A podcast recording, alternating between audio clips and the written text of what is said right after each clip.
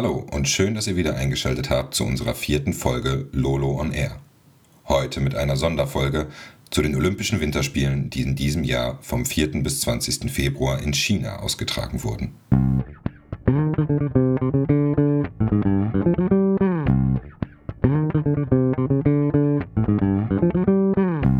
Olympia. Seit über 100 Jahren der Traum vieler Leistungssportler und Leistungssportlerinnen. Jahrelanges Training, geprägt von Schmerzen und Verzicht und gnadenloser Selbstdisziplin. Alles nur für den einen Moment. Die olympische Hymne ertönt. Flankiert von den Plätzen 2 und 3 erklimmst du die höchste Stufe des Treppchens. Zu deinen Füßen prangt die Eins. Würdevoll neigst du den Kopf, um endlich den Lohn für alle deine Mühe zu erhalten, die goldene Medaille.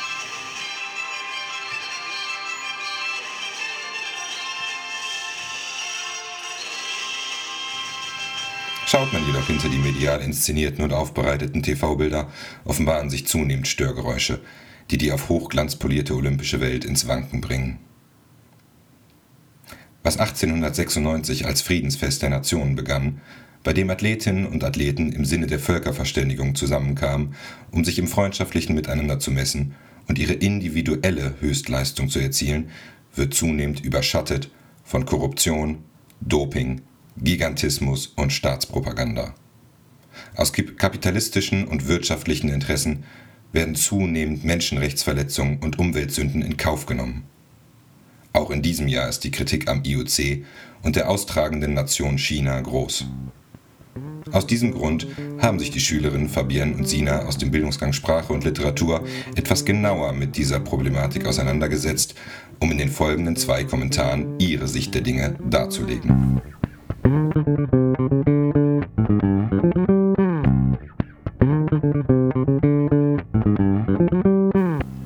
Chinas Olympische Propagandaspiele. Wieso Chinas Politik die Spiele bestimmt. Wir akzeptieren keine Diskriminierung in den Olympischen Spielen, sagt Thomas Bach, IOC-Präsident. Ein klares Statement, das im ersten Augenblick gut erscheint. Sportgeist, universelles Zusammenkommen, über sich hinauswachsen ist das Motto der Olympischen Spiele, seit Pierre de Coubertin diese 1896 wieder einführte. Ein glorreiches Ereignis, das Menschen aus aller Welt zusammenbringen soll. Alle zwei Jahre zu Winter- und Sommerspielen kommen sportbegeisterte Menschen zusammen, um sich die Spiele anzusehen oder sogar bei ihnen anzutreten. In den letzten Jahren ist das Bild dieses sportlichen Spektakels aber um einiges gekippt. Steht der Sport offiziell noch im Vordergrund, so sollen im Hintergrund Geld, Macht und Propaganda eine große Rolle spielen. Der reine Sport soll schon lange nicht mehr der Hauptgrund für die Spiele sein. Und die Diskriminierung von Menschen im Austragungsort der Olympischen Spiele wird nicht nur akzeptiert, sondern auch gekonnt ignoriert. Die Olympischen Spiele der Neuzeit haben sich längst von denen der Antike abgegrenzt. Mittlerweile treten auch Frauen in den Spielen an, es gibt erheblich mehr Disziplin und aus, Sieger und aus dem Siegerpodest ist ein Siegertreppchen geworden.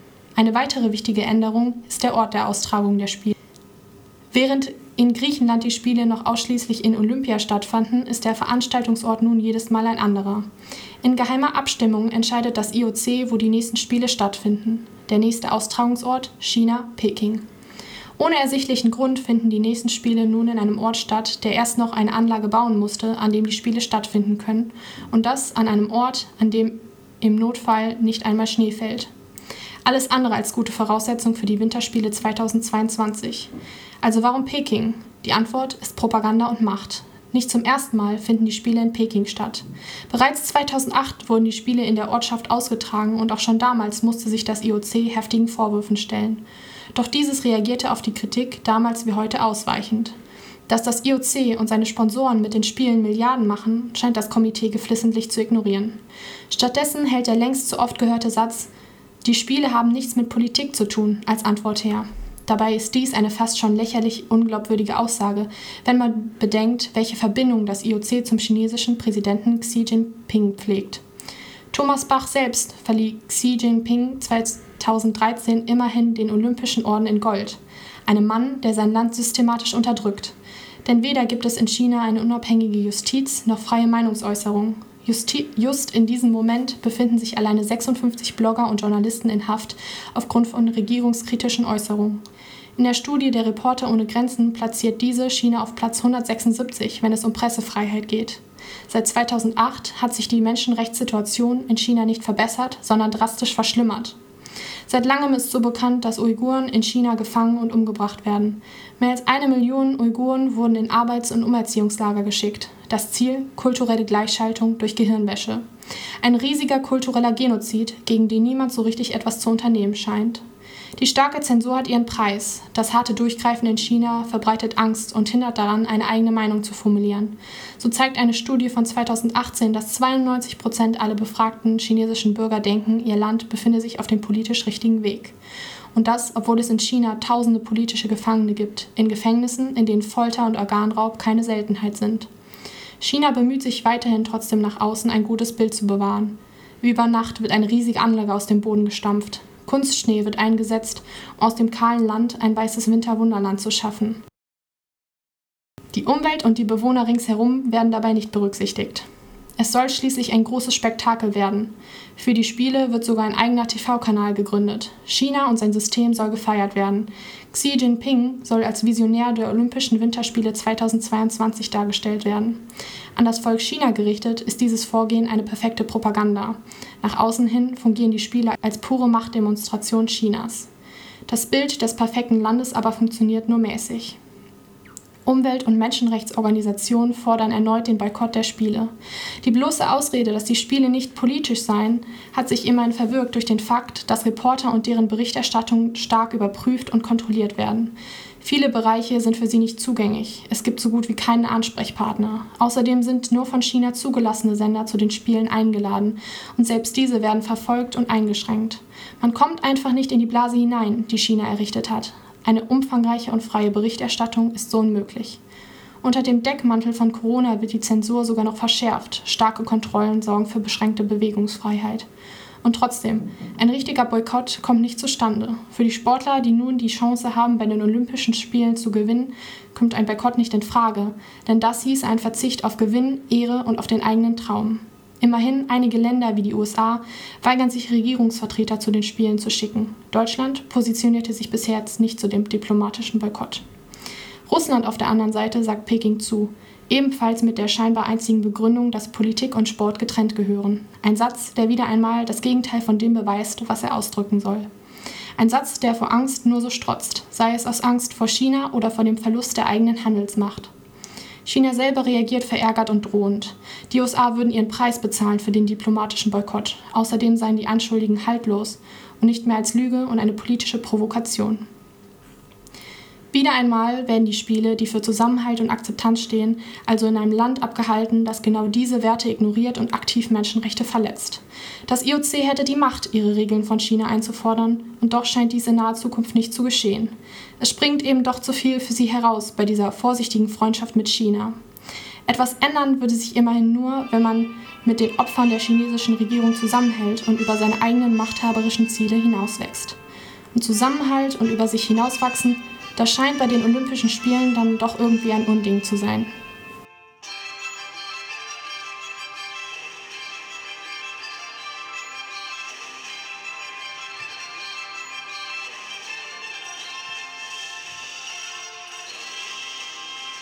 Aber Hauptsache neutral. Die Olympischen Sommerspiele 2008, die Olympischen Winterspiele 2022 und die Fußballweltmeisterschaft 2022. Drei eigentlich ganz normale Sportveranstaltungen mit einer unangenehmen Gemeinsamkeit.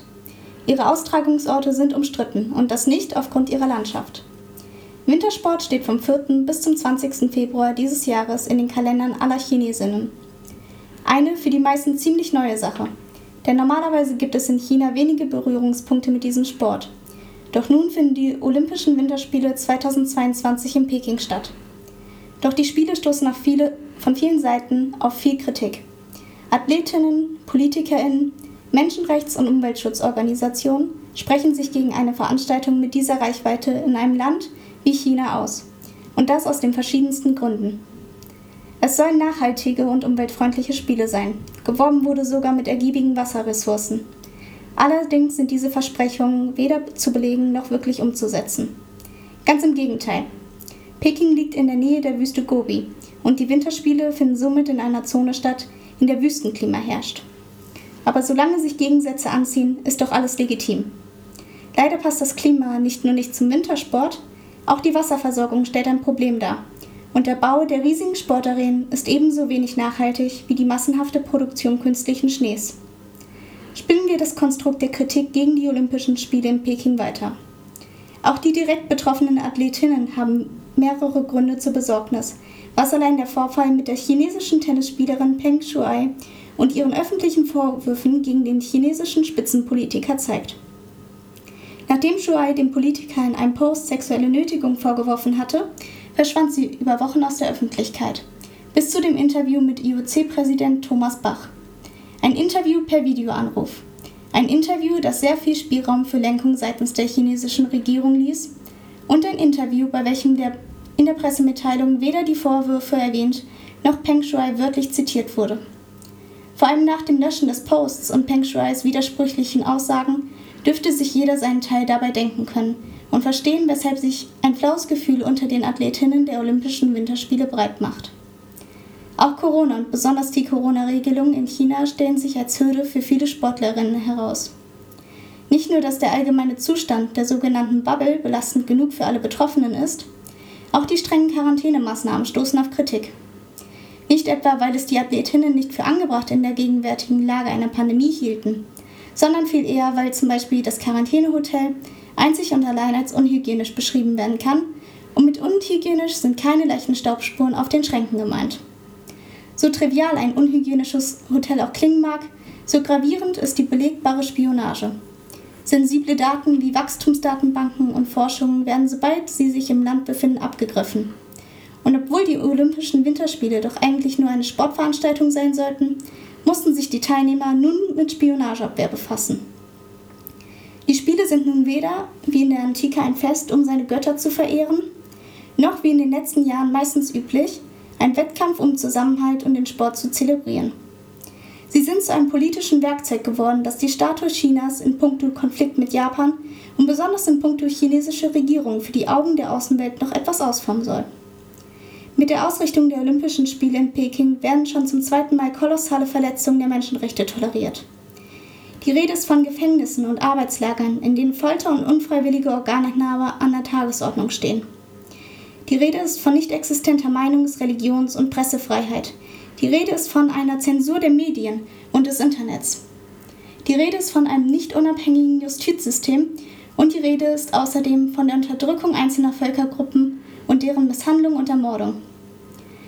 Trotz all dieser bewiesenen Verbrechen gegen die Menschheit werden die Olympischen Spiele jetzt in diesem Moment in Peking ausgerichtet. Tibeter und Uiguren baten darum, die Winterspiele nicht in China auszurichten. Sie forderten die Verlegung und obwohl sich sogar die von China unterdrückten Völker offen dagegen aussprachen, findet eine Sportveranstaltung, die Freundschaft und Respekt zu ihren Werten zählt, in Peking statt.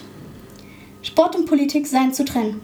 Mal davon abgesehen, dass die zuvor beschriebenen Umstände nicht mehr nur als Politik bezeichnet werden können, hat eine Regierung, welche die Olympischen Winterspiele für ihre politische Pro Propaganda nutzt, wirklich das Recht dazu, von anderen Nationen zu fordern, Sport und Politik zu trennen?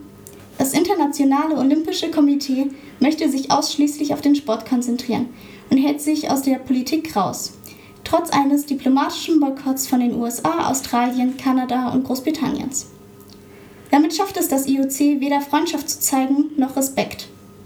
Hier zeigt sich keine Solidarität gegenüber den Tibetern, Uiguren oder den gefangenen Journalisten und hier zeigt sich kein Respekt vor, dem, vor den Menschenrechten. Allerdings schafft es das IOC, zumindest einen der olympischen Werte zu erfüllen. Höchstleistung. Unter der Führung von Thomas Bach übertrifft sich das Komitee selbst darin, wegzusehen und die grausamen Umstände in China zu ignorieren.